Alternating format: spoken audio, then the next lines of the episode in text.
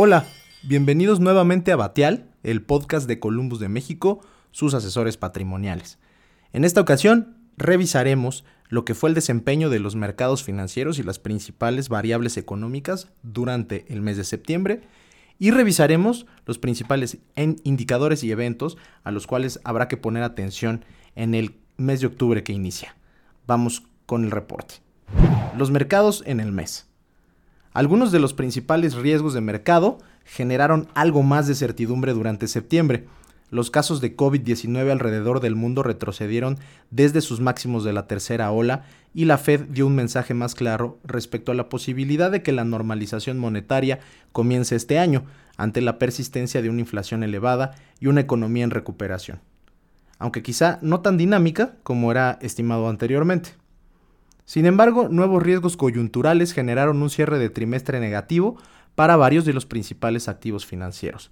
China se puso bajo los reflectores con una crisis en el sector inmobiliario, mismo que representa una tercera parte de su economía, y en Asia y Europa se ha recrudecido la escasez de energía eléctrica y combustibles ante una demanda creciente tras la reapertura de diversos sectores que se recuperan de la parte más álgida de la pandemia. Así, los índices accionarios globales tuvieron uno de los meses más negativos del periodo pospandemia. Las correcciones obedecieron a un cúmulo de factores que generaron nerviosismo y aversión al riesgo de la forma generalizada en los mercados financieros. Se destaca entre estos una reducción en la liquidez que ha prevalecido como medida de estímulo monetario y fiscal, especialmente a raíz del COVID. Al cierre del noveno mes del año, el Nasdaq perdió 4.8%, el índice global MSCI AGWI 4.3%, y el IPC retrocedió 3.6%, con lo que recortó sus ganancias en 2021. Cabe destacar que los índices chinos sufrieron nuevas presiones, como los problemas financieros de la empresa inmobiliaria Evergrande. Por su parte, en el mercado de renta fija, la inminente reducción de los programas de compras de activos financieros anticipada en la última reunión de la Fed y los altos niveles de inflación generaron un aumento generalizado en las tasas de interés en dólares, lo que tuvo como efecto un incremento también en otros mercados de renta fija como los europeos. La tasa del bono referencial a 10 años cerró septiembre en un nivel cercano al 1.5%. En emergentes, la tendencia de los bancos centrales también es restrictiva. En el caso de México, en el año se alcanzaron tres alzas de 25 básicos para dejar la tasa de referencia en 4.75%. La curva de rendimiento local se desplazó hacia arriba en todos los nodos. En específico, la de 10 años cerró en el 7.36%, 25 básicos por arriba del nivel de agosto. La coyuntura antes descrita también se reflejó en las divisas. El dólar mantuvo su fortalecimiento durante prácticamente todo el mes de septiembre, impactando con ello en la cotización de otras monedas, tanto desarrolladas como emergentes, esto particularmente por la política monetaria relativa que la Fed guarda contra otros bancos centrales y por el incremento en la aversión al riesgo que favoreció a los instrumentos en dólares como activos de refugio. Debido a dicho entorno, el peso alcanzó un nivel máximo en el cierre de septiembre de 20.60 unidades al mayoreo, muy por arriba del nivel de cierre del mes anterior, donde había roto a la baja las 20 unidades. ¿Qué esperar en octubre? La evolución de la crisis energética en el mundo generada por cuestiones climatológicas y de oferta podría afectar al crecimiento pero especialmente en China será un factor relevante en octubre y en el resto de 2021. En el gigante asiático se observa el racionamiento de energía por parte del gobierno y los indicadores oportunos de actividad manufacturera como el índice PMI ya apuntan a una contracción en la producción de este país durante el último trimestre del año. En ese mismo orden de ideas, la actividad económica también comienza a moderarse en Estados Unidos y Europa, sobre todo las perspectivas generadas por indicadores adelantados del lado de la oferta como el PMI, el EISM en el caso particular de Estados Unidos, tanto en el sector manufacturero como de servicios, correspondientes al mes de septiembre.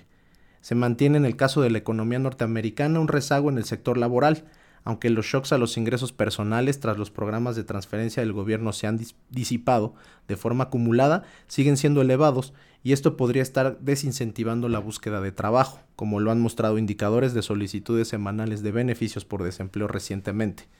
En algunos pronósticos ya se han recortado las estimaciones de crecimiento del PIB en Estados Unidos desde el 7 hasta entre el 6 y 6.5%. Mientras la percepción sobre la economía global es menos optimista, los pronósticos sobre la inflación global continúan incrementándose. En primer lugar, por la crisis energética antes citada, que impacta a insumos importantes para la industria como son los precios de combustibles, caso específico del gas natural.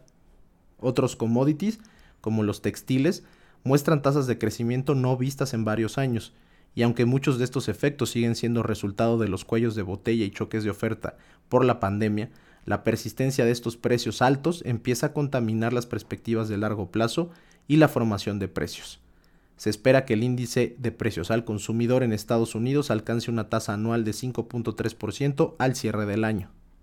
Todo este contexto ha generado una mayor certidumbre respecto a próximas decisiones de la Fed y otros bancos centrales, tras el simposio de Jackson Hole en agosto y la decisión de política monetaria de septiembre, la, la percepción de que el tapering inicie en noviembre empieza a descontarse en los mercados, con la estimación de que mensualmente se recorten gradualmente los 120 mil millones de dólares con los que se incrementa el balance del Banco Central y dando seguimiento a la actualización de los pronósticos, la Reserva Federal estadounidense estima un descenso en el dinamismo de la economía, una mayor inflación e incrementos en la tasa de referencia entre 2022 y 2023.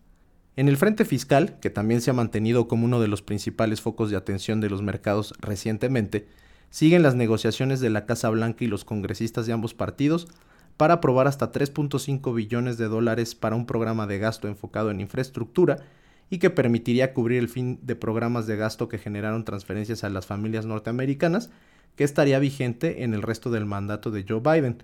adicionalmente deberá discutirse el límite de endeudamiento, después de que en septiembre se extendiera el plazo para el cierre del gobierno norteamericano hasta principios de diciembre. Y para poder discutir este incremento, los ambos partidos tendrán que estar de acuerdo, particularmente en el Senado. Como se comentó anteriormente, otro factor vigente para octubre y la última parte del año será la fragilidad de la economía china por el impacto del sector inmobiliario y por la crisis energética que mantiene en jaque a buena parte de la industria manufacturera del país. Aunque no se espera que el efecto de Evergrande en la economía pudiera considerarse un riesgo sistémico, el contagio de la incertidumbre que genera en distintos activos financieros podría prevalecer. Ahora pasemos a la economía mexicana. Se mantiene un entorno internacional favorable que impulsaría la economía local a través de una demanda externa robusta y entrada de remesas, además de que iniciará formalmente en vigor el TEMEC. Además, con unas finanzas públicas justas pero sin mayores sobresaltos al momento, la calificación crediticia del país mantiene el grado de inversión, con una reciente ratificación por parte de Standard Poor's.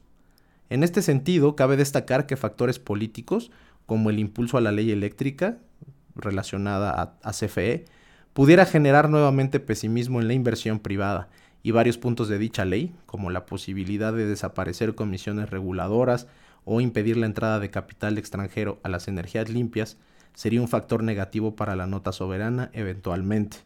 Por último, en la política monetaria local, y tras haber incrementado nuevamente la tasa a 4.75%, la Junta de Gobierno del Banco de México modificó su postura sobre el incremento, pasando de una votación de 3 a 2 a una de 4 a 1, siguiendo un aumento en las perspectivas inflacionarias y permitiendo anticipar dos incrementos adicionales en el año, en las dos juntas correspondientes a noviembre y diciembre incluso.